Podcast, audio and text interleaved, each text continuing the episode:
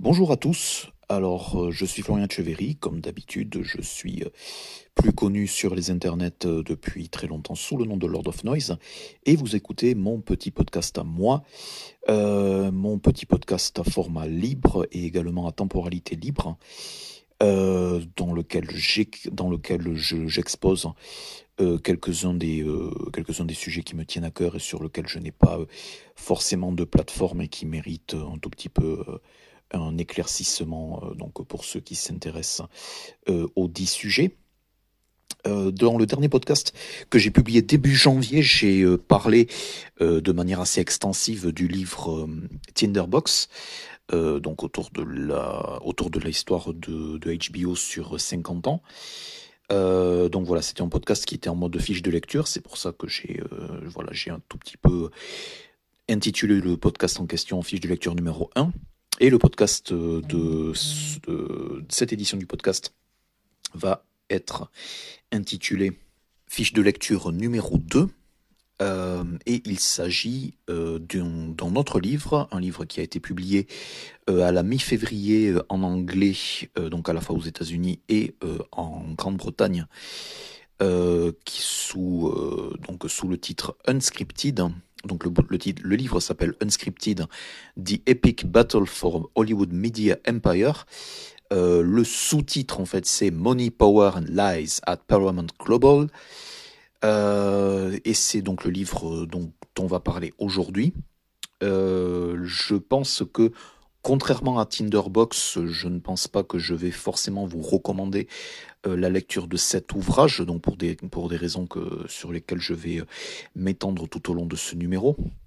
Euh, tout simplement parce que même si je, trouve que le livre a, a, pas mal de qualité, l'intérêt central en fait du livre n'est pas forcément de nature à en faire euh, un, livre assez, euh, assez satisfaisant et assez instructif, contrairement au livre sur HBO qui lui en fait faisait des allers-retours à la fois entre donc euh, l'intrigue corporate du développement de, HBO en tant que chaîne, en tant que modèle, en tant que modèle économique, et ensuite le pivot vers ce qui les a rendus célèbres internationalement, c'est-à-dire avec les séries et euh, donc était également structuré euh, avec une histoire orale, donc ce qui, donnait beaucoup euh, la parole à plusieurs, à plusieurs témoins de l'époque. et donc, même avec les 1000 pages de Tinderbox, je recommande la, la lecture du livre tout simplement parce que c'est plus ludique. Et Unscripted n'est rien de tout ça, ou en fait est très très peu de choses pour de tout ça. Euh, je ne pense pas que ça soit un livre forcément euh, divertissant à lire, euh, sauf sur certaines, parties assez mineures, à moins que l'on soit doté d'un humour assez noir. donc le livre Unscripted, de quoi ça parle? Avant déjà de, avant déjà de rentrer dans le sujet du livre, en fait, je vais essayer d'expliquer pourquoi le livre est particulièrement intéressant et euh, pourquoi il s'attaque euh, aux têtes d'un conglomérat qui est particulièrement intéressant. Il faut savoir que donc comme Tinderbox en fait, euh, même, si c'est un livre sur l'histoire de HBO où en fait on peut retrouver pas mal de, créateurs de séries, de producteurs et de on va dire de têtes relativement connues, Unscripted en fait ne, ne parle pas ou ne fait pas parler de, de têtes connues pour les personnes qui ne s'intéressent absolument pas euh, au business de Hollywood et donc à toute la partie euh, à toute la partie corporate et euh, toute la partie des chefs d'entreprise hein, des des chaînes et des conglomérats américains et plus précisément et plus précisément les, les conglomérats médiatiques. Donc Unscripted raconte par le menu les dernières années de deux règnes d'un côté le règne de Sumner Redstone, qui, est, euh, qui était euh, jusqu'à sa mort euh, donc à la, tête du conglomérat Viacom, qui donc ensuite donc est devenu Viacom CBS avant de devenir l'an dernier avant de se renommer en Paramount Global. Donc ce sont trois, trois changements de nom, mais donc en gros c'est à peu près la même chose. Sumner Redstone a vécu jusqu'à 97 ans, donc c'était le livre relate vraiment les dernières années de sa vie, donc il relate relativement une période qui, qui, qui va jusqu'à 2011-2012 jusqu'à 2021 et sa mort. Et de l'autre côté, c'est également euh, les deux dernières années, euh, ou les deux ou trois dernières années même du règne de Les Moonves. Alors Les Moonves, il est un tout petit peu plus connu pour les gens qui s'intéressent à la télé et au network américain, puisque ça a été euh, le patron de CBS, donc la, la chaîne à l'heure actuelle encore la chaîne la plus, une des chaînes les plus regardées et les plus suivies aux États-Unis et euh, vraiment des derniers gros représentants euh, de la télévision linéaire. Et euh, Les Moonves, en fait, dans la foulée du mouvement du mouvement MeToo et dans la foulée de plusieurs investigations autour de, autour de, de personnages très très puissants dans différentes industries américaines a été plus ou moins a été tout simplement licencié de CBS suite à euh, deux exposés euh, qui sont parus dans le New Yorker, qui ont été euh, écrits par Ronan Farrow. Ronan Farrow qui a également eu beaucoup, qui a également eu beaucoup de, de a enfin a, a été lié à des investigations assez poussées en fait en parallèle de celles du New York Times pour donc exposer donc tous les on va dire toutes les toutes les dérives et euh, toutes les euh, et euh, toutes les accusations en fait et les témoignages d'agression et de harcèlement sexuel à l'encontre d'Harvey Weinstein qui ont été publiés en 2017 et donc qui ont lancé le mouvement MeToo.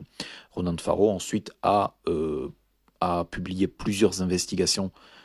s'appuyant avec à peu près la même méthodologie, méthodologie et une des plus grosses, une des plus grosses investigation euh, donc euh, dans l'ère post-MeToo en fait a été publiée euh, en plein été 2018 en fait et concernait donc le patron de CPS qui s'appelait Les qui s'appelle Les Moonves. Et Les Moonves c'est un personnage des médias qui est enfin qui était extrêmement puissant en fait il a été c'est il a été à la tête de CBS pendant plus de 20 ans après avoir été pendant une bonne dizaine d'années euh, le patron de Warner Bros. Television et euh, il a été le patron de Warner Bros. Television euh, à une époque particulièrement faste pour la division puisque c'était au, milieu des années 90 et donc à son tableau de chasse en fait c'est lui qui a développé et vendu Urgence et Friends entre autres entre autres franchises à succès et donc ensuite à partir de 99 a, vendu, euh, a, ensuite vendu à la Maison Blanche, etc. Et euh, donc il a été euh, ensuite nommé à la, tête de CBS, je crois à peu près au tournant des, années 2000, et il est resté une bonne vingtaine d'années en patron vraiment indécrottable et irascible. donc même en étant nommé à la tête de CBS, c'était déjà un personnage très très puissant et un des pontes de, un des pontes de la télévision américaine tout court. Donc ce sont, euh, on va dire, ce sont deux, euh, chutes euh, avec des, tenants et aboutissants qui sont très très différents. Et ce qui lie, ce qui lie en fait les, les, deux chutes, c'est les, les atermoiements des conseils d'administration des deux sociétés distinctes, puisque lorsque le livre commence en fait la Sumner Redstone a décidé euh, de, de séparer euh, donc son, son conglomérat Viacom de CBS. Euh, et donc il a décidé, ce qui fait qu'en fait les, les, deux étaient des entités totalement indépendantes. Et la thèse centrale du livre va être celle de, enfin pas la thèse centrale, mais vraiment les événements du livre vont être euh, vont déjà lier deux euh, lier donc euh, devoir lier deux conglomérats l'un qui continue à être très très très bien coté en bourse est très très profitable, donc à savoir CBS, qui donc pendant donc en étant séparé de Viacom en fait a continué à, à aligner sur ses succès sur succès une certaine stabilité, tandis que Viacom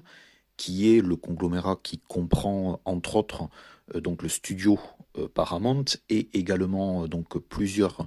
chaînes de télé du câble et à portée internationale. je, dis entre autres parce que voilà, c'est vraiment à l'époque, c'est vraiment un conglomérat qui est encore assez, assez tentaculaire. Et donc, c'est surtout un conglomérat connu pour des chaînes du câble du type Comédie Centrale, MTV et Nickelodeon et également euh, la chaîne câblée Showtime. Au cours des, dernières années de la vie de Sumner Redstone, euh, étant donné que euh, Viacom est en train de, est en train de vraiment de, se casser la gueule,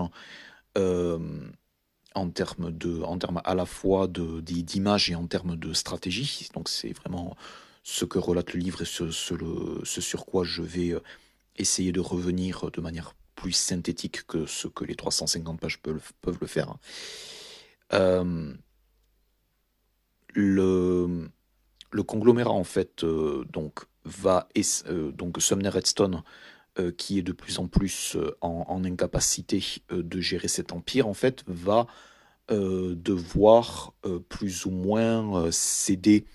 et, et, et, un tout petit peu prendre des conseils un tout petit peu à contre-coeur de quelqu'un qui qu'il tenait à distance, euh, comme un tout petit peu le reste de ses, de ses enfants.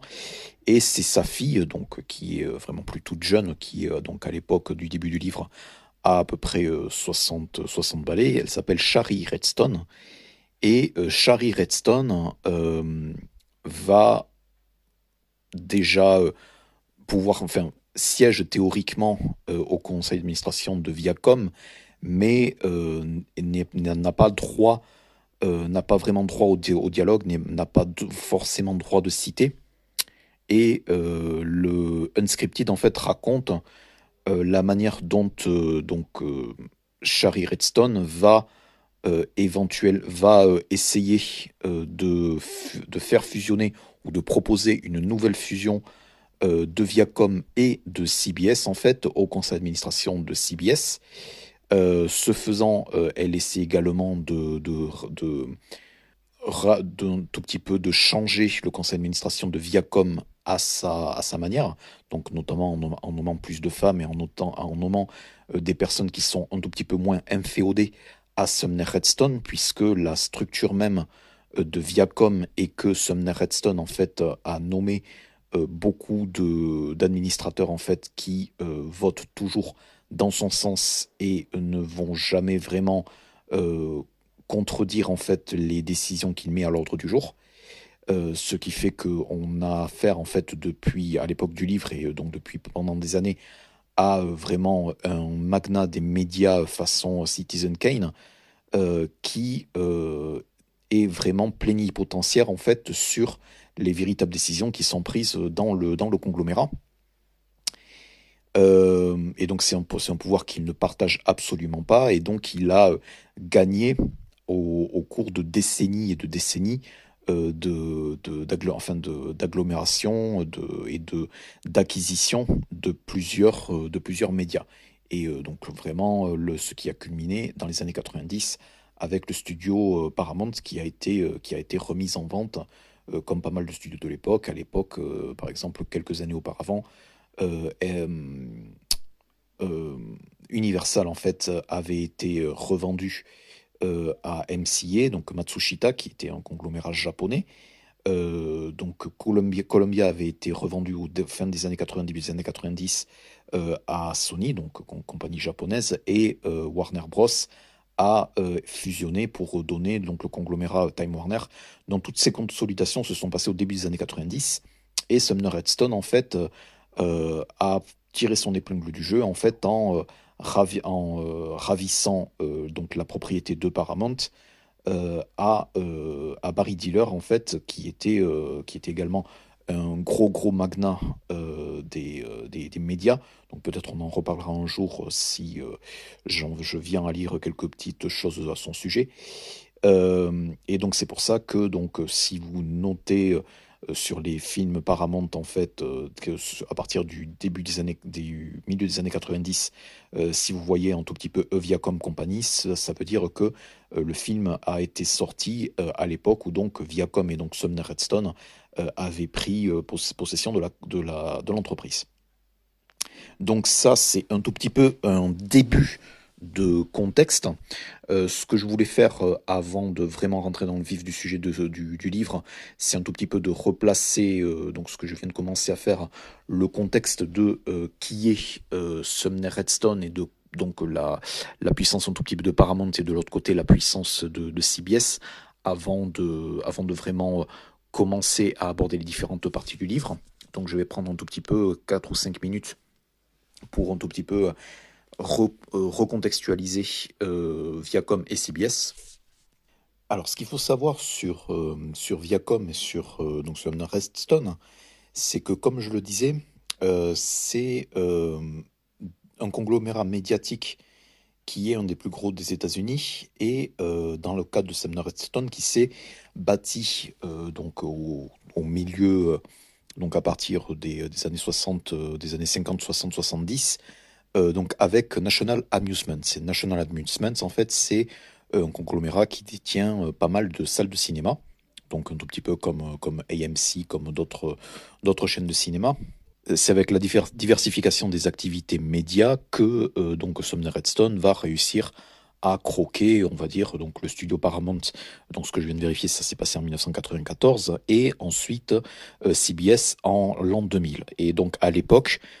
euh, donc euh, Sumner Redstone, la fortune, la fortune personnelle, est estimée à quelque chose comme 14 milliards de dollars.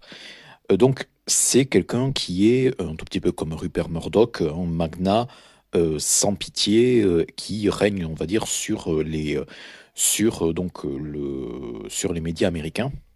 Donc avec et euh, donc CBS de, de leur côté, euh, donc clairement ils n'ont ils n'ont pas de, division cinéma. Enfin ils en ont eu une très très euh, assez brièvement qui s'appelle CBS Film, mais ils avaient donc ils sont vraiment ils ont vraiment fait fortune et continué à être avoir beaucoup de succès avec leur, leurs activités télé. Euh, donc c'est euh, entre autres eux qui euh, détenaient donc une, une, part dans la chaîne câblée Showtime, donc, donc entre, entre Viacom et CBS c'était, ça. Et ils avaient aussi à un certain moment la propriété de l'éditeur américain Simon Schuster, qui est également un éditeur américain assez réputé. Et ce qui se passe en fait, la problématique qui est relativement abordé dans, le livre, dans, dans Unscripted, c'est pour ça que je l'explique, c'est que euh, au milieu des années 2000, euh, donc avec euh, l'avènement de, avec l'avènement tout petit peu de Internet et donc de la, la, digitalisation tout petit peu des moyens de diffusion, le câble tel que on le connaît en fait va commencer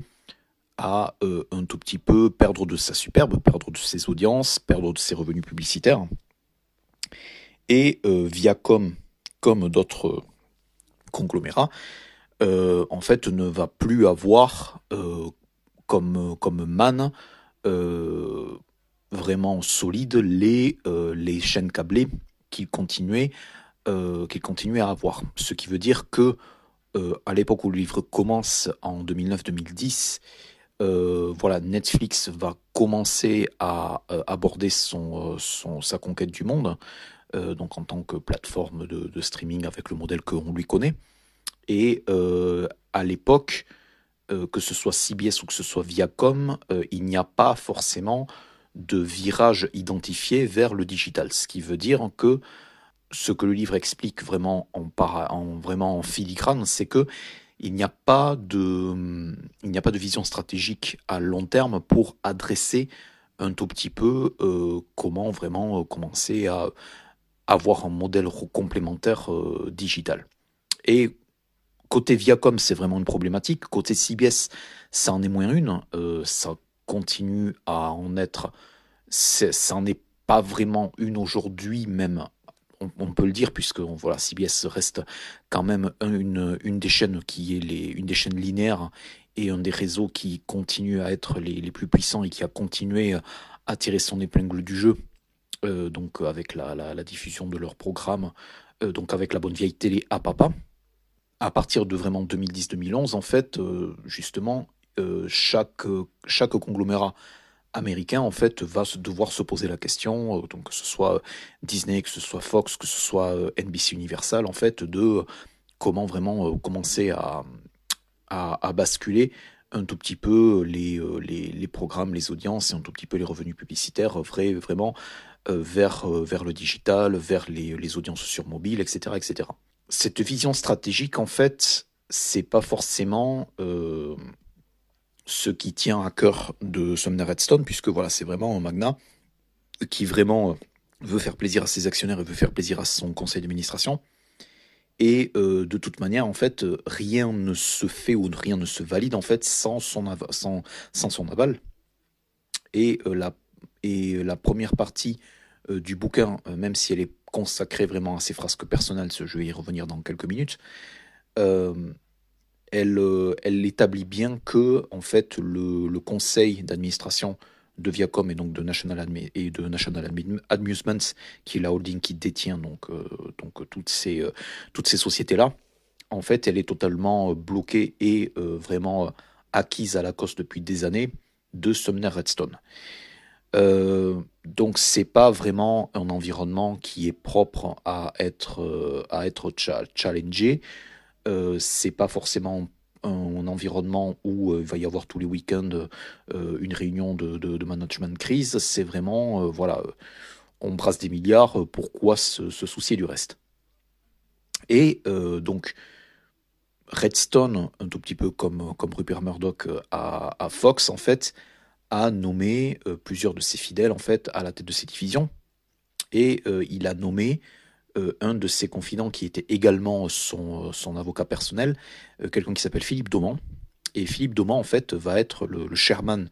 de Viacom, sauf que en tant que chairman en fait on est censé avoir une vision stratégique claire et Dauman en fait n'a jamais eu à justifier de vision stratégique euh, claire, étant donné que euh, c'était de toute façon euh, le, confident et l'ami personnel de Sumner Redstone. ce qui veut dire que je ne dis pas en fait que donc dans le, livre le décrit comme un homme de paille, mais c'est vraiment quelqu'un en fait qui est chargé d'exécuter un mandat, donc de un mandat donc vraiment de exécutif en fait à la tête de toutes ces sociétés là mais euh, donc euh, vraiment en tant que en tant que, que, procuration en fait pour euh, pour Sumner Redstone puisque en, réalité c'est c'est ce dernier qui a vraiment qui continuait à avoir jusque donc aux dernières années de sa vie en fait tout, toutes les décisions stratégiques en fait au jour le jour et euh, Philippe Dauman, en fait, euh, n'a. En fait, ce qui se passait, ce qui est aussi expliqué en filigrane, au point où, en fait, donc je, le répète, je suis un tout petit peu en train d'extrapoler ce qui est dit dans le, dans le bouquin, ce qui est assez frustrant puisque c'est vraiment pas forcément le, le, fond du bouquin. Euh, c'est que au début des années 2000, en fait, et au milieu des années 2000, en fait, donc lorsque donc Philippe Dauman euh, à, et chairman de Viacom, donc alors séparé de CBS. Euh, YouTube en fait euh, commence à être donc à être vraiment à la mode, donc ça c'est autour de, entre 2008 entre 2007 et 2008 et Doman va être va utiliser on son background de d'avocat corporate et d'avocat corporate donc qui a dû défendre les intérêts de Sumner Redstone et va les mettre au service de Viacom. Ce qui va le mener à passer des années en procédure avec YouTube pour euh, retirer et obtenir des dommages et intérêts, puisqu'il y a plusieurs euh, vidéos en fait euh, donc uploadées sur YouTube en fait qui concernent des programmes, donc souvent des programmes des programmes intégraux en fait qui appartiennent à Viacom. Et donc, Doman, en fait, va utiliser toute, sa, toute la force de frappe et les moyens donc, de, Viacom, en fait, pour être. donc, pour faire, voilà quoi, pour un petit peu faire la guerre à, YouTube, en fait, pour ces problèmes de, pour ces problèmes de copyright. ce qui explique, entre autres, pourquoi pendant des années, en fait, euh, il y a en fait les, euh, que ce soit les, les, vidéos fans pour des propriétés comme Bob l'éponge, comme des, euh, des, des, vidéos fans pour le Daily Show, des choses comme ça, étaient systématiquement retirées de YouTube. C'était à cause donc justement des, des, des contentieux en fait initiés par vraiment Viacom. Ce qui se passe, c'est que, étant donné que il y a donc tout, ça qui se passe, en fait, les programmes euh, de, Viacom, donc c'est-à-dire MTV, Comedy Central, Nickelodeon, même s'ils continuent encore à relativement bien marcher, ont assez peu euh, d'intérêt à euh, devenir viraux. Ce qui fait que du coup, ça perd de, en fait vraiment ça perd un tout petit peu de de, de, sa superbe et un tout petit peu ça perd de, de, de de pertinence en fait dans un dans, dans un dans un paysage médiatique en fait où vraiment euh, il y a la montée en puissance sur les 15 dernières, 15 dernières années des réseaux sociaux, de la de, de la télé et donc des des, des, live tweets des, et, et, vraiment de la télé, ce qu'on appelle de la, télé sociale. Le, le livre n'est pas forcément intéressé à faire le post-mortem en fait des décisions stratégiques de Doman, mais en fait on décrit quelqu'un qui est assez prompt à s'effacer euh, derrière euh, Sumner Redstone. Et euh, c'est aussi quelqu'un de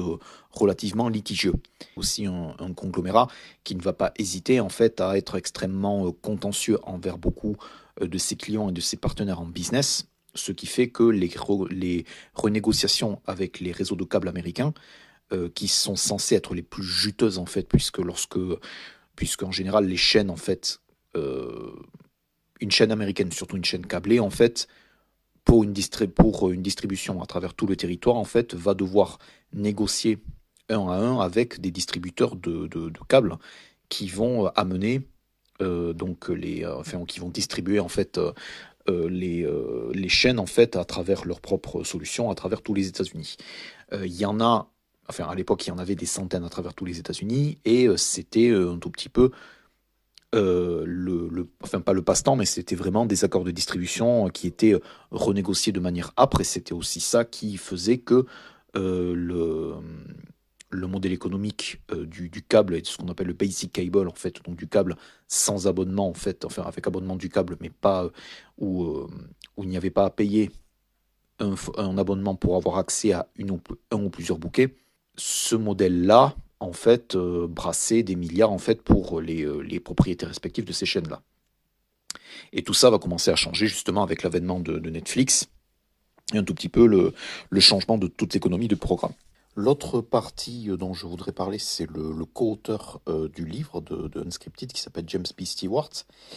il a coécrit le livre avec Rachel Abrams, qui est une, une de ses collègues hein, au service média du New York Times. Et euh, James B. Stewart, en fait, c'est euh, quelqu'un qui est connu pour des ouvrages au long cours, qui est lauréat d'un Pulitzer, et euh, ce qui se rapproche le plus dans les multiples livres qu'il a écrits de Unscripted, c'est un livre très très très bien fait qui a été publié il y a une petite vingtaine d'années de ça, qui s'appelle Disney War.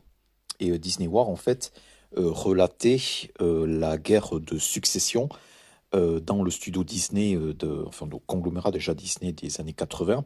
entre euh, Michael Eisner, donc qui est également un gros, un, personnage très très connu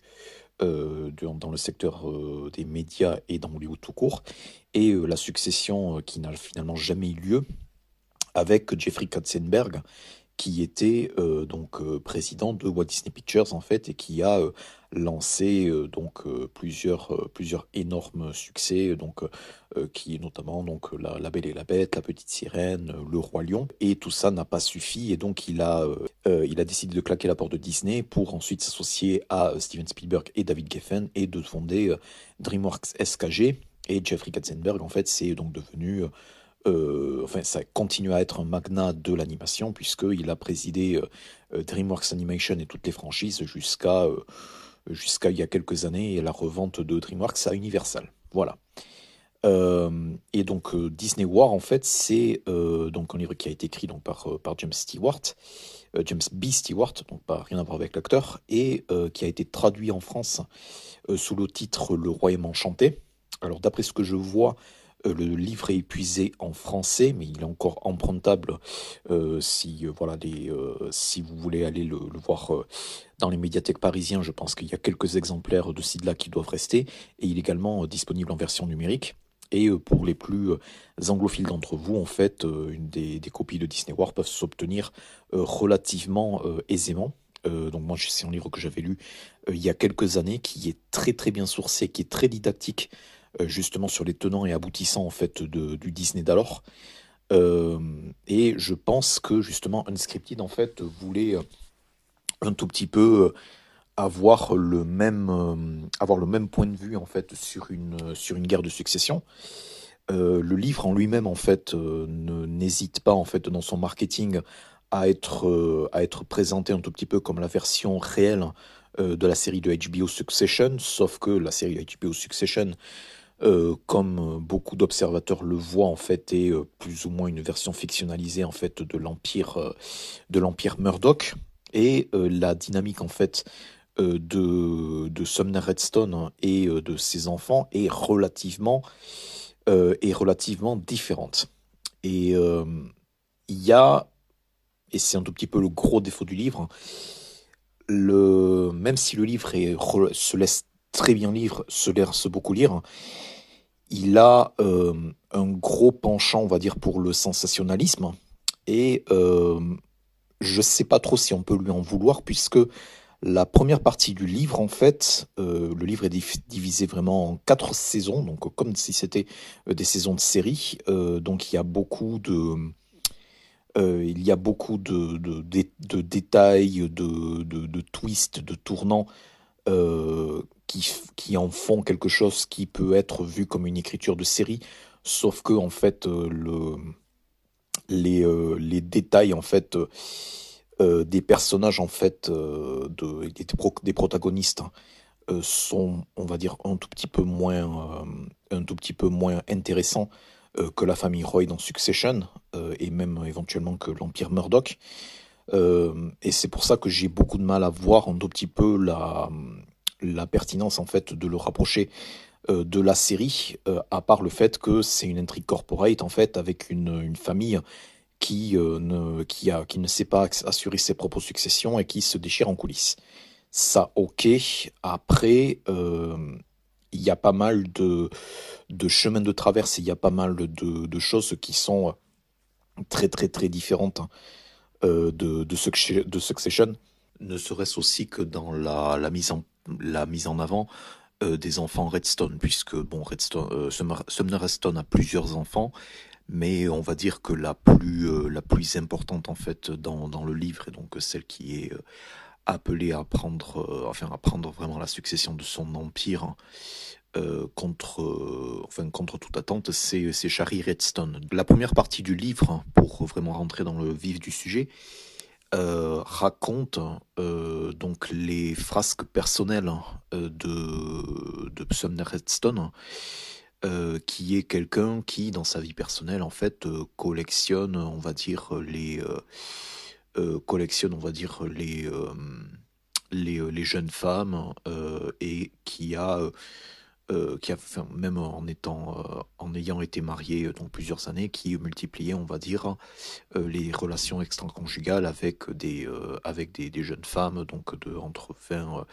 entre 25 et 40 ans voilà qui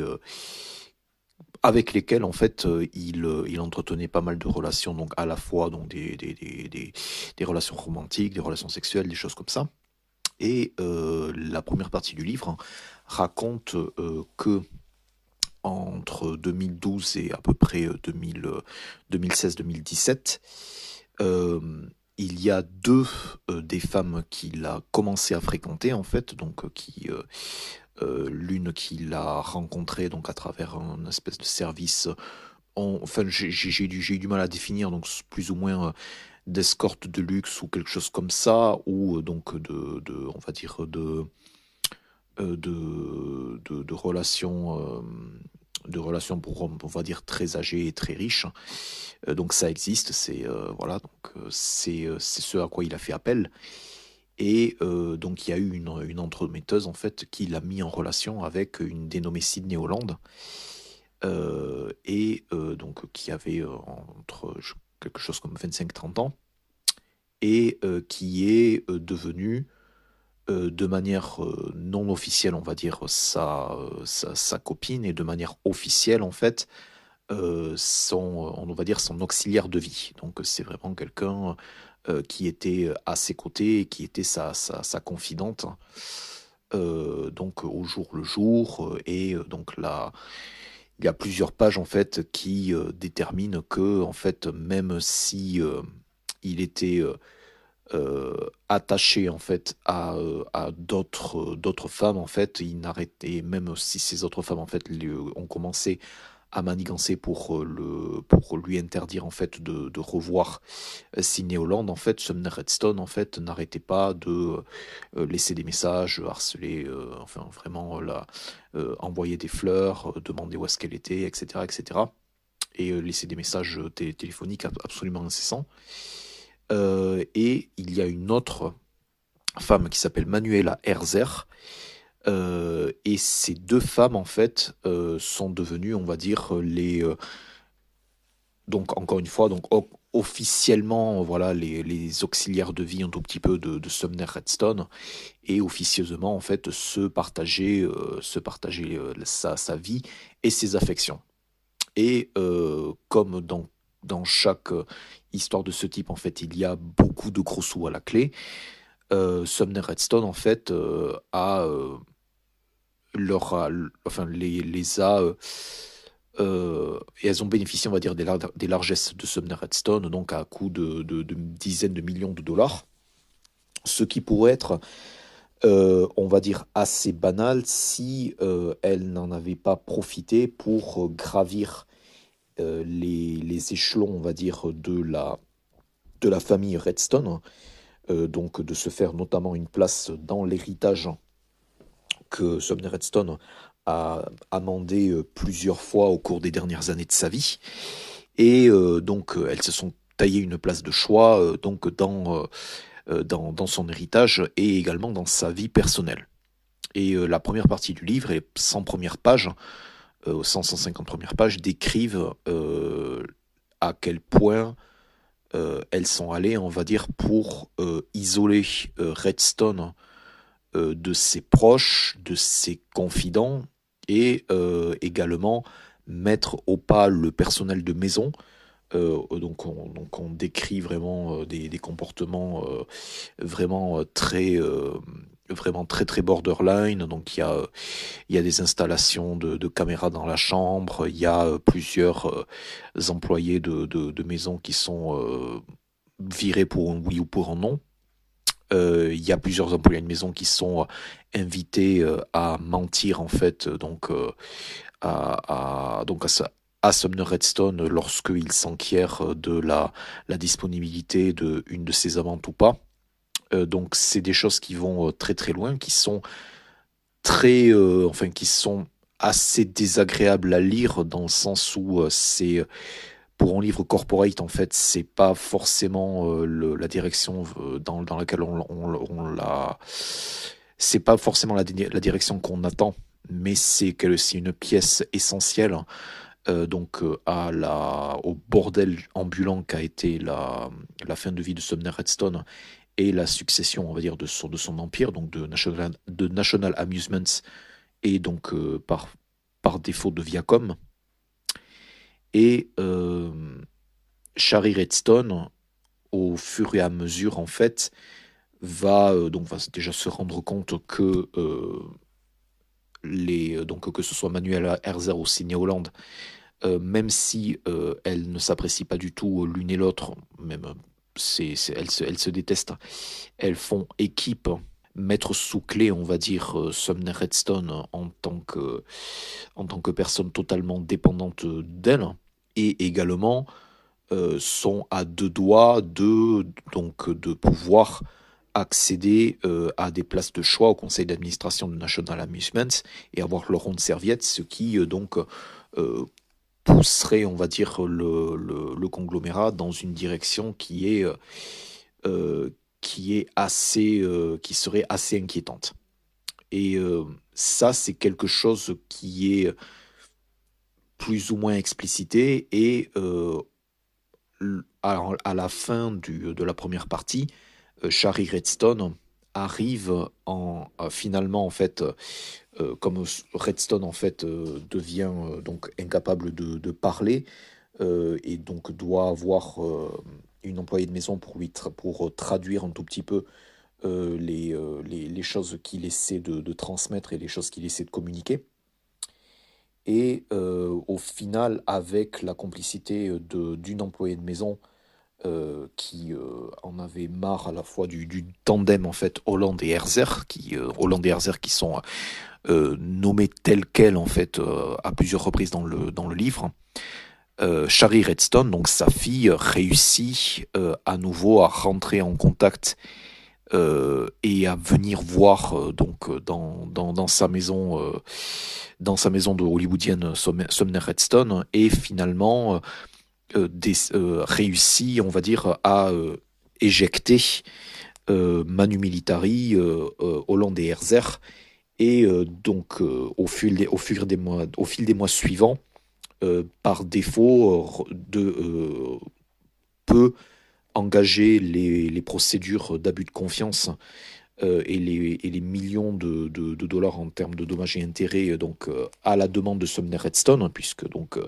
il est devenu un tout petit peu misérable de, son côté il a été un tout petit peu un tout petit peu même beaucoup manipulé euh, au fil des années par, euh, ces, euh, par ces deux femmes. Et donc c'est Shari Redstone, en fait, le fait de rentrer dans les affections de son père d'une manière qui n'a jamais été établie au cours des, des six,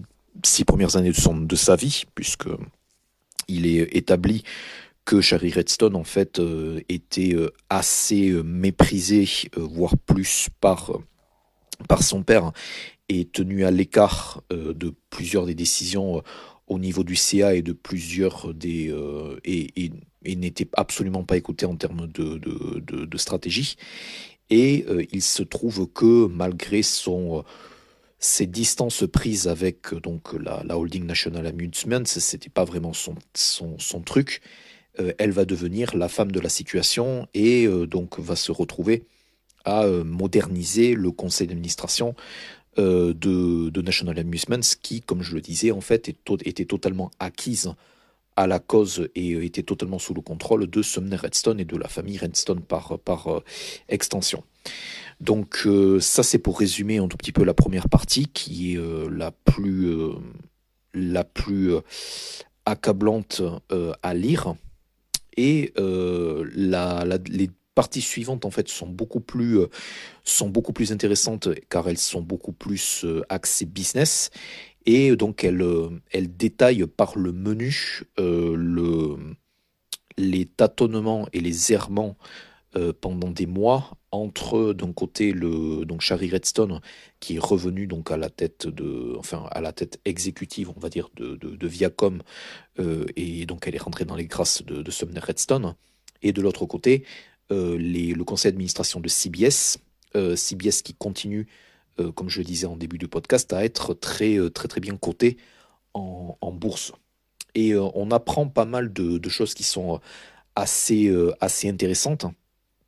de ce point de vue-là. Donc ce qu'on apprend, c'est que en partir de 2016 et l'éviction de Philippe Domand, puisque il n'a pas de vision stratégique claire et euh, donc beaucoup des, euh, beaucoup des atouts les plus importants de Viacom, donc à savoir les films Paramount et euh, donc les, les, les, séries, les audiences des chaînes de Viacom en fait se, se, cassent la gueule les unes après les autres, hein, ce qui fait que donc le, le cours et la, valorisation en fait de Viacom en 2016-2017 était totalement au, fond du trou. Euh, ce qui le donc donc après l'éviction de Philippe Demand, euh, Shari Redstone euh, donc euh, arrive donc à la tête donc de, National Amusements, donc en, transformant Sumner Redstone en fait en président, en président d'honneur en fait. Qui n'a plus vraiment de rôle exécutif à part entière hein, du, fait de, son âge et de sa santé. et ce que l'on apprend en fait dans la deuxième partie, c'est que du côté de CBS, le conseil d'administration en fait est très, est très âgé et très très stable hein, et on va dire se repose sur, sur ses lauriers et sur les, succès des, différents programmes de CBS, mais ça n'est pas vraiment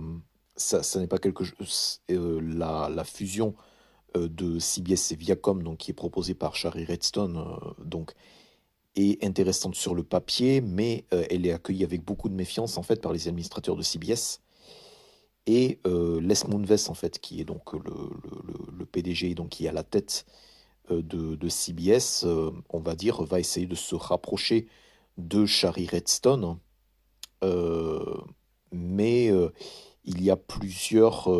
et, en fait, il y a plusieurs obstacles à, ça, à savoir que les administrateurs de CBS, en fait, ont plus ou moins la ont plus ou moins euh, la, la, tête haute et ont plus ou moins euh, le, pouvoir dans, dans, la dynamique. Et euh, on va dire, n'hésite pas de le faire savoir, donc en et, étant plus ou moins méprisant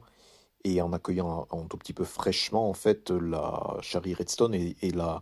et la proposition de fusion, puisque euh, à l'époque en fait CBS est, euh, est le, le network américain le plus euh,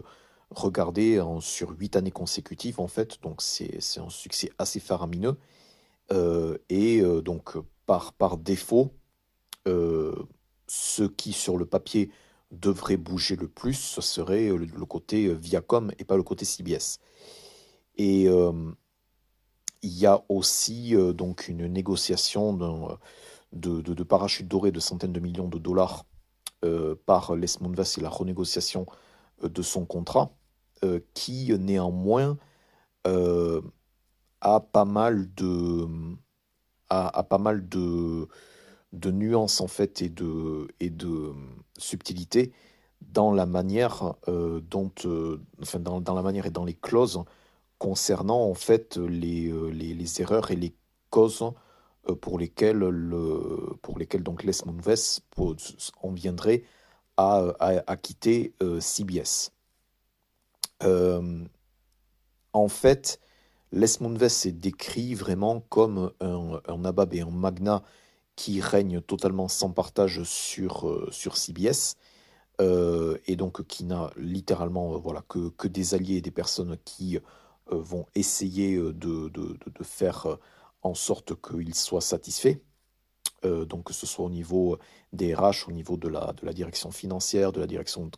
de, de la communication corporate. Et donc la, la, troisième partie vraiment du livre va décrire à quel point euh, Moonves en fait va essayer de protéger et euh, d'étouffer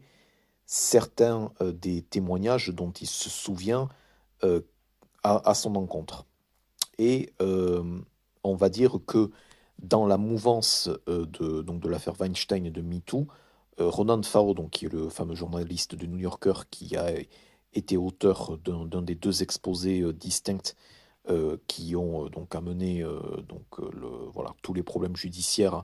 et tout, tout, le procès donc de, Harvey Weinstein que, que l'on sait donc qui ont eu lieu sur, sur les, les, les deux trois dernières années. Et Ronan Farrow en fait dès la publication de l'exposé Weinstein a pas mal de pistes concernant des concernant des frasques concernant Les, Moonves qui remontent à à une époque où il n'était pas encore président de CBS, mais qu'il était très haut placé euh, à Warner Bros. Television. Et cela tombe au plus mal pour, euh, pour euh, à la fois donc CBS et Viacom, puisque les 100 dernières pages du, de Unscripted sont de loin les plus intéressantes et donnent à voir les coulisses de vraiment d'une de, fusion à nouveau qui est tendue, qui est un tout petit peu une bouée de sauvetage du côté de Viacom, mais qui est un tout petit peu emboulé du côté de CBS. Et euh, étant donné le pouvoir considérable accumulée par Les euh, on va dire que le, le conseil d'administration et les administrateurs de CBS s'en remettent à lui. Et euh, ça va pas se passer exactement comme prévu, étant donné que, au fur et à mesure de conversations difficiles entre donc Sherry Redstone, les, administrateurs de Viacom et euh, de manière informelle les administrateurs de CBS, cela devient assez clair que euh, les administrateurs de CBS pensent que Shari Redstone va euh, refaire le conseil d'administration de CBS à, sa sauce. et donc, en gros, va, donc, va faire le ménage et pour devenir, donc, pour prendre le contrôle et un tout petit peu refaire le conseil d'administration de façon à ce que ça soit euh, fourni un administrateur qui soit totalement dévoué à la cause de, Redstone, un tout petit peu comme, euh, euh, ce qui se, passait avec, avec Sumner Redstone au sein de, National Amusements. du côté de Shari Redstone, en fait, la, situation est assez délicate pour que elle ne fasse pas de manipulation de, de ce type-là. Néanmoins, en fait, néanmoins, les soupçons d'hostilité sont assez forts pour que euh, qu'une plainte soit déposée. Euh, donc, euh, ce qui ralentit de facto la, fusion entre Viacom et CBS. et qui donc accuse en fait les, les, Redstone tout simplement d'OPA hostile. La raison pour laquelle donc l'exposé qui sort à l'été 2018 euh, en donc de l'exposé de Ronan Faro euh, concernant six, euh, accusations de, de, femmes ayant côtoyé de près ou de loin Les Vess pendant ses, pendant sa carrière pré-CBS donc les accusant de, de faits assez assez violents d'agression sexuelle ça tombe au plus mal étant donné que euh, cela, le, livre dépeint le conseil d'administration des CBS comme euh, vraiment relativement paranoïaque, très arc-bouté euh, sur, sur ses principes et vraiment dans l'entre-soi et on va dire le, le, le soutien de ces personnages clés, donc que ce soit le directeur des communications, le DRH, euh, le directeur financier, euh, donc toutes ces personnes-là qui sont euh, donc qui se connaissent et se côtoient depuis des années, en fait, vraiment serrent les rangs et serrent les coudes. Et on voit dans l'exposé de Ronan Farrow, en fait, la main de Shari Redstone qui aurait probablement planté, en fait, ou ont plus ou moins influencé euh, la, publication de, ce, de, cet exposé, de cet exposé-là. Euh, là, de loin, ce qui est la partie la plus intéressante, donc comme je le disais, c'est vraiment le, c'est relativement peu, mais c'est quand même assez, euh, assez instructif. Le, le, bordel ambulant qui est une, une, fusion en fait entre deux euh, conglomérat qui avait été séparé euh, un tout petit peu de, force il y a une quinzaine d'années auparavant. Euh, dans, un, dans un contexte en fait où ils souhaitent vraiment tourner vers l'économie du streaming, donc ce qui va se voir et ce qui se voit actuellement depuis fin 2020 avec le déploiement donc aux États-Unis et à l'international de Paramount+. Donc c'était vraiment le, la locomotive en fait et le leitmotiv un tout petit peu de la fusion.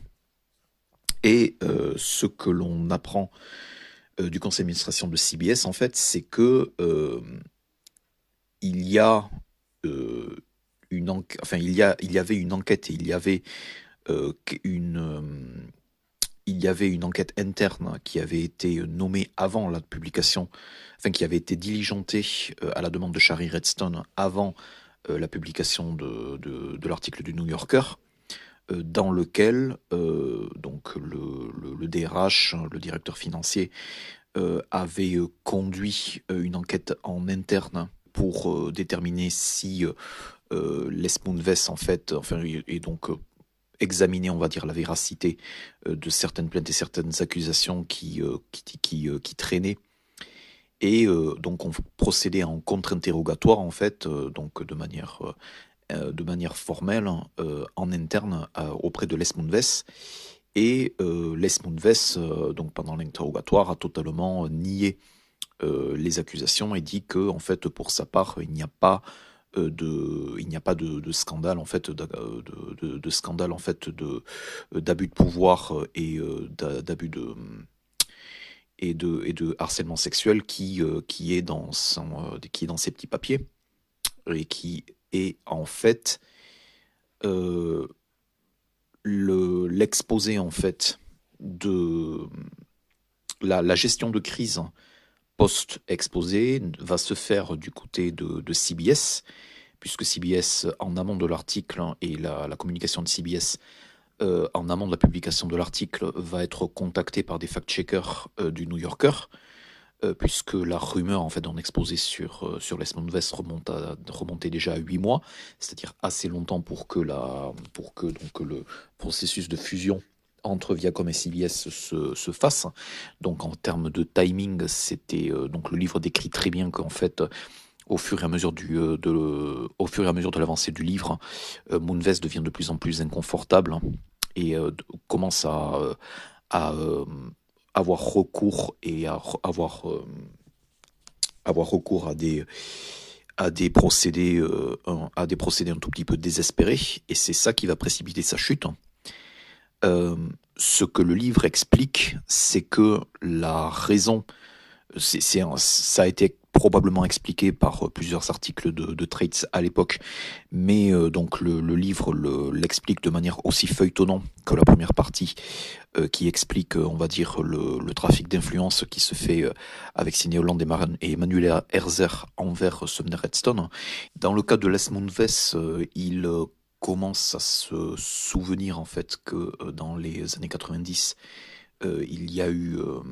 deux, euh, en fait, il y a eu deux, deux, deux, affaires et deux frasques avec deux actrices donc qui ont euh, ensuite, l'une qui était en, qui était encore en activité qui s'appelle Eva Larue et euh, l'autre qui s'appelle Bobby Phillips et qui avait arrêté sa carrière au début des années 2000 et qui avait enfin qui était une actrice canadienne. le manager, l'ex-manager et donc celui qui était une autre personne en fait qui était au courant de ce qui s'était passé entre Bobby Phillips et Les Moonves. Et l'ancien manager de, donc, de, cette actrice qui s'appelle Bobby Phillips, en fait, s'appelle Marv Dower. Et euh, à la suite de l'exposé sur Weinstein, euh, New York Times et Deadline, euh, on va dire, on, on les l'ont contacté concernant donc des rumeurs concernant les Moonves et donc une relation qu'il aurait eue avec cette actrice. Et euh, ce qui, euh, on va dire, étant donné que ce manager en particulier est en train de, perdre sa superbe et a relativement peu de clients connus, dont Eva Larue qui est euh, une actrice de, Daytime, ce qui va conduire Les Moonves à sa perte, c'est que Dower va euh, plus ou moins euh, donc se remettre en contact avec euh, Bobby Phillips et Moonves par on va dire par paranoïa va essayer de s'adonner à faire du trafic d'influence, c'est-à-dire de, faire recontacter Bobby Phillips et essayer de lui proposer un, un, ou plusieurs scènes ou des petits rôles en fait dans des séries de CBS qui sont en train d'être lancées à l'époque et euh, donc il essaie de faire ça sous le radar euh, donc euh, en donc en mettant les, les noms et en faisant forwarder les noms donc de Bobby Phillips et de Eva Larue qui est un autre client de Marv au directeur de casting de CBS. c'est précisément en fait cette, ce fait là et pas le reste des pas le pas forcément le reste des victimes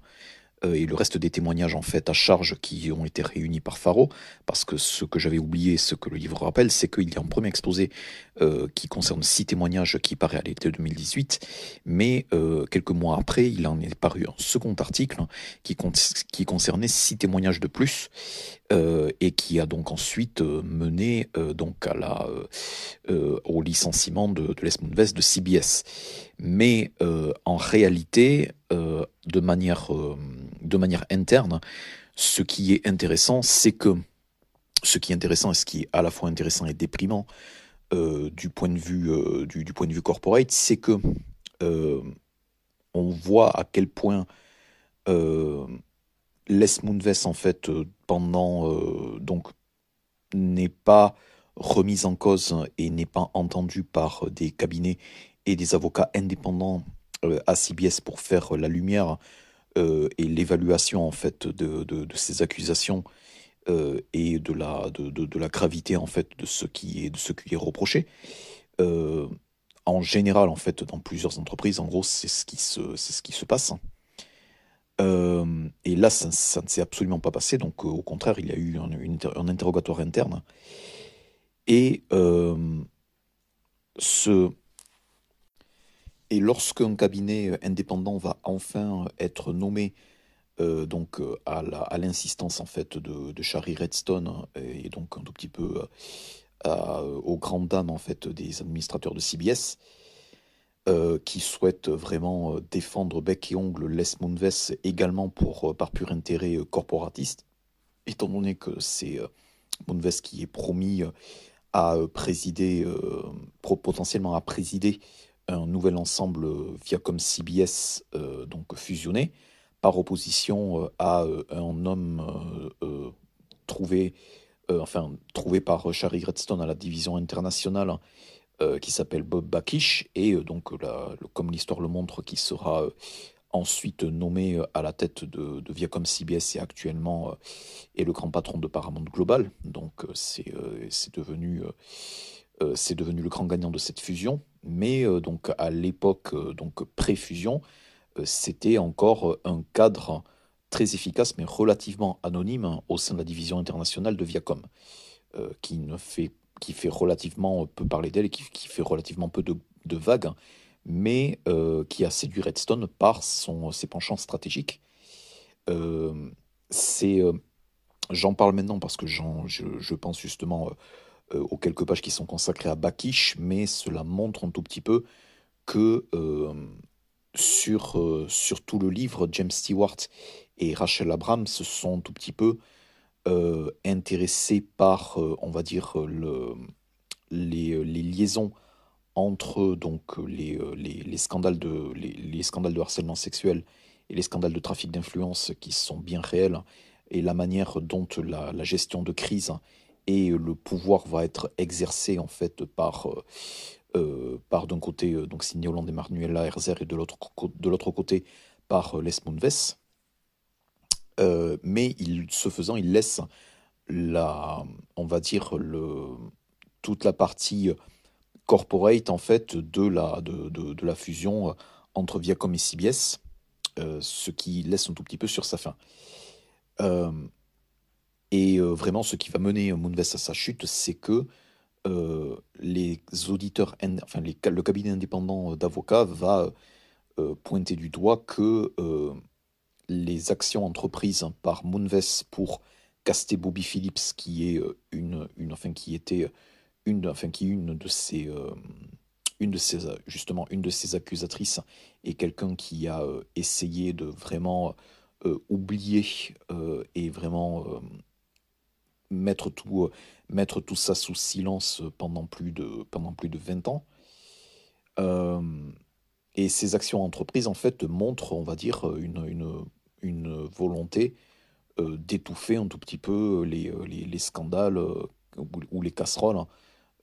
et faire un tout petit peu du, du, chantage, on va dire, à l'emploi.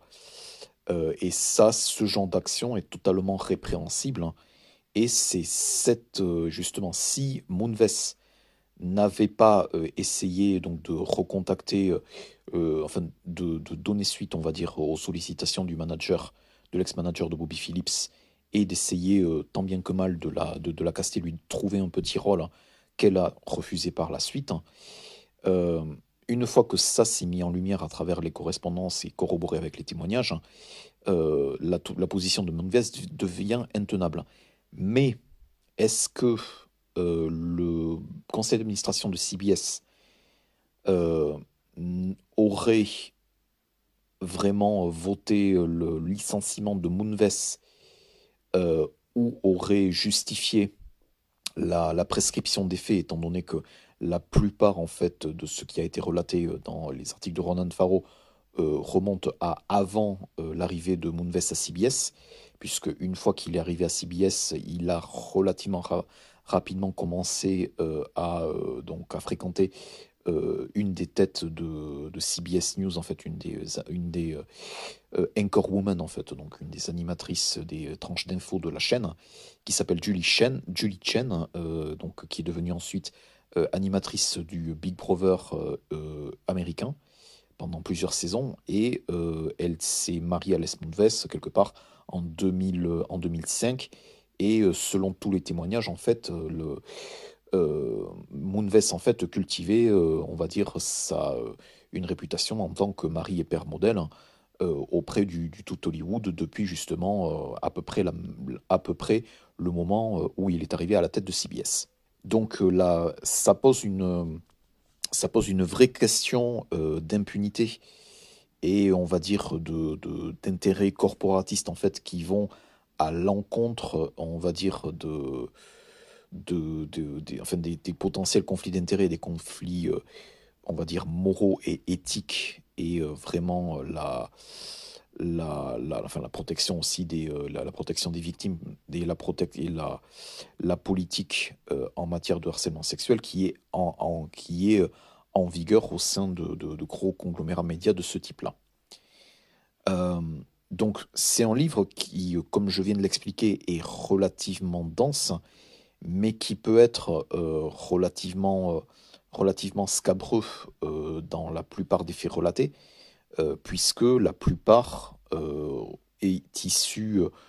soit de, donc, soit de, de dépositions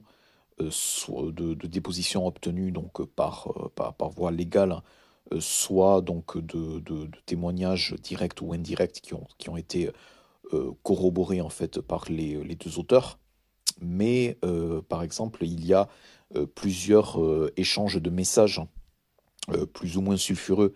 entre donc une des deux, on va dire, une des deux compagnes de Sumner Redstone qui entretient une, une relation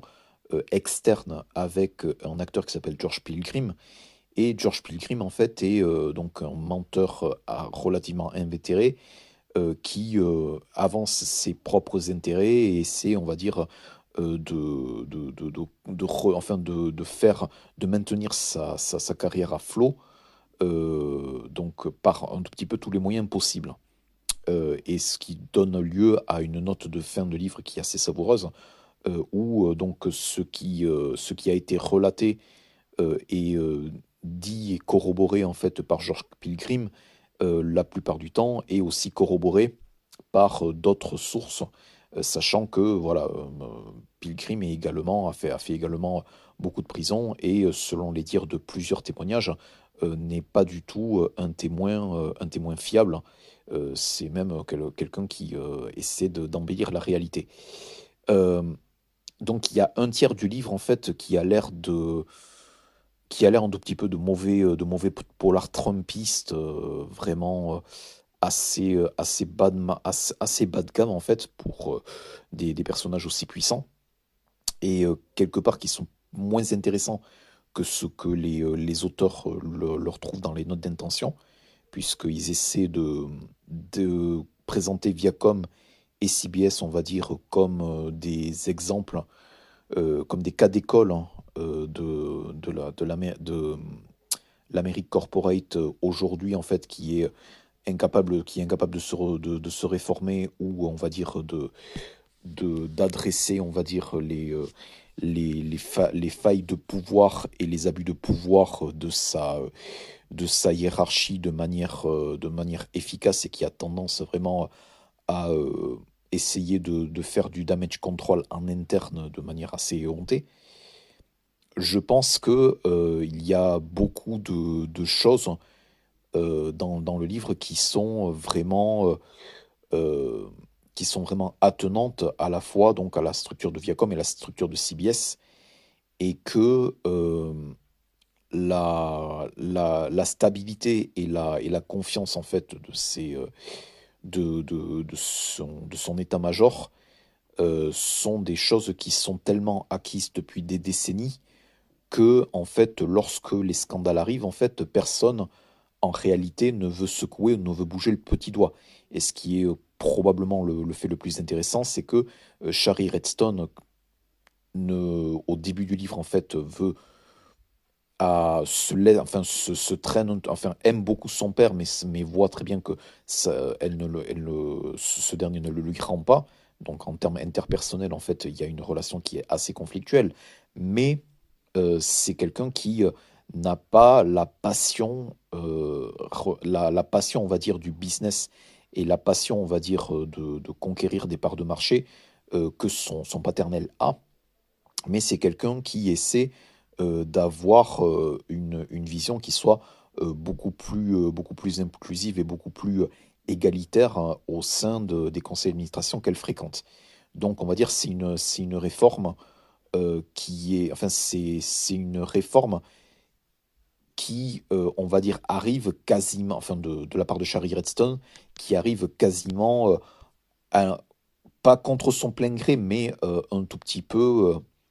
euh, un, tout petit peu par, euh, un tout petit peu par accident. Donc, euh, c'est pas vraiment. La plupart des protagonistes de, de, ce livre, en fait, ne sont pas des, des, réformateurs, sont vraiment des conservateurs. Et c'est vraiment ce. Il, il a aussi le manque de vista stratégique, en fait, qui précipite la chute en bourse et donc précipite aussi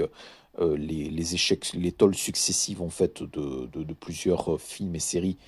euh, et programmes lancés sur les chaînes euh, sont euh, relativement, relativement accablants pour le dit état-major. Donc c'est j'ai eu beaucoup de mal, on va dire, à faire enregistrer ce podcast un tout petit peu plus que pour Tinderbox en fait.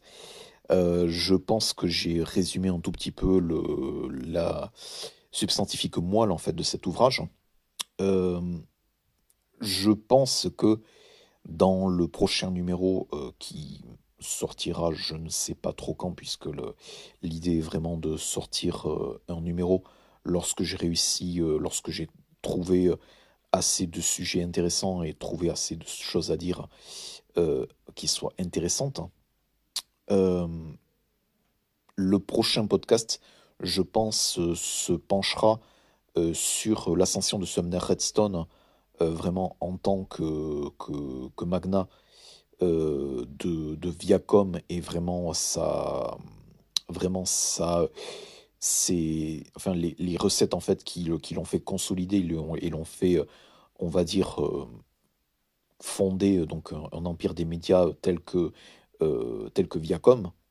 et ça je pense que je vais pouvoir le faire avec la biographie de Sumner Redstone qui est citée en fin de livre, qui s'appelle The King of Content. Euh, je pense que, étant donné qu'elle a été publiée de son vivant, ça sera un tout petit peu une agiographie, mais je pense que euh, c'est quand même assez intéressant de mettre en perspective euh, comment des types comme Sumner Redstone, un tout petit peu comme Rupert Murdoch, donc son homologue à Fox, en fait, ont su euh, tirer leur épingle du jeu en fait de euh, de la voilà quoi de l'exploitation euh, de l'exploitation cinéma des studios de la production média et aussi ont su tirer profit de la de la consolidation et du rachat de la plupart des studios hollywoodiens par des par des intérêts privés souvent étrangers donc par exemple voilà Viacom même si c'est un conglomérat américain lorsqu'il met la main euh, sur Paramount. Euh, Paramount, en fait, était euh, détenu quelques années auparavant par une compagnie pétrolière qui s'appelle Gulf, Gulf, Gulf and Western. je pense que c'est un tout petit peu plus intéressant et un tout petit peu plus révélateur à, à essayer de faire un podcast que Unscripted qui est, enfin, qui est pas inintéressant et qui est encore une fois très fouillé, très factuel, mais qui est quand même assez, euh, assez déprimant, euh, voire un tout petit peu vomitif dans, le, dans, le,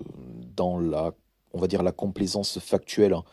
euh, de la déchéance mentale et de santé de Sumner Stone et la prise de contrôle de, de, ces, deux, de, ces deux compagnes. donc ça, voilà, ça n'a pas été une lecture euh, super, euh, super facile, mais je voulais quand même vous en rendre compte euh, parce que voilà, c'est un, un livre qui, voilà, quoi, qui défrait la chronique et, et qui aussi fait une part de lumière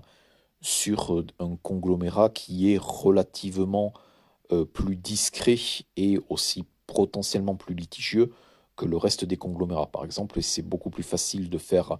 euh, une histoire de DreamWorks ou une histoire de, Disney sur les dernières années que c'est euh, que c'est facile de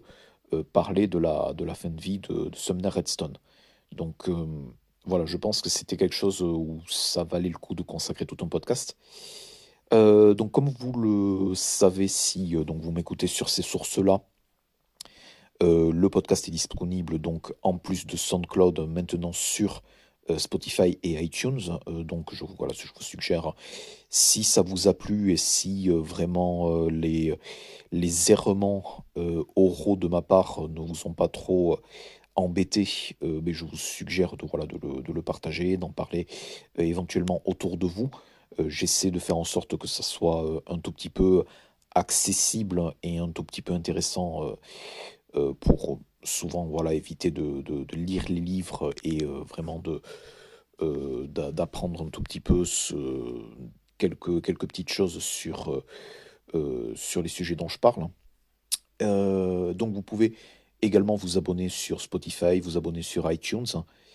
voilà, je, donc, je pense que le, prochain podcast sera à nouveau consacré à Sumner Redstone et sera potentiellement euh, plus court et un tout petit peu plus ramassé euh, suivant ce que je, je trouve. Je pense que j'aurai euh, trouvé d'autres sujets à évoquer d'ici là. en tout cas, merci encore une fois de m'avoir écouté. Je, vous dis au prochain numéro.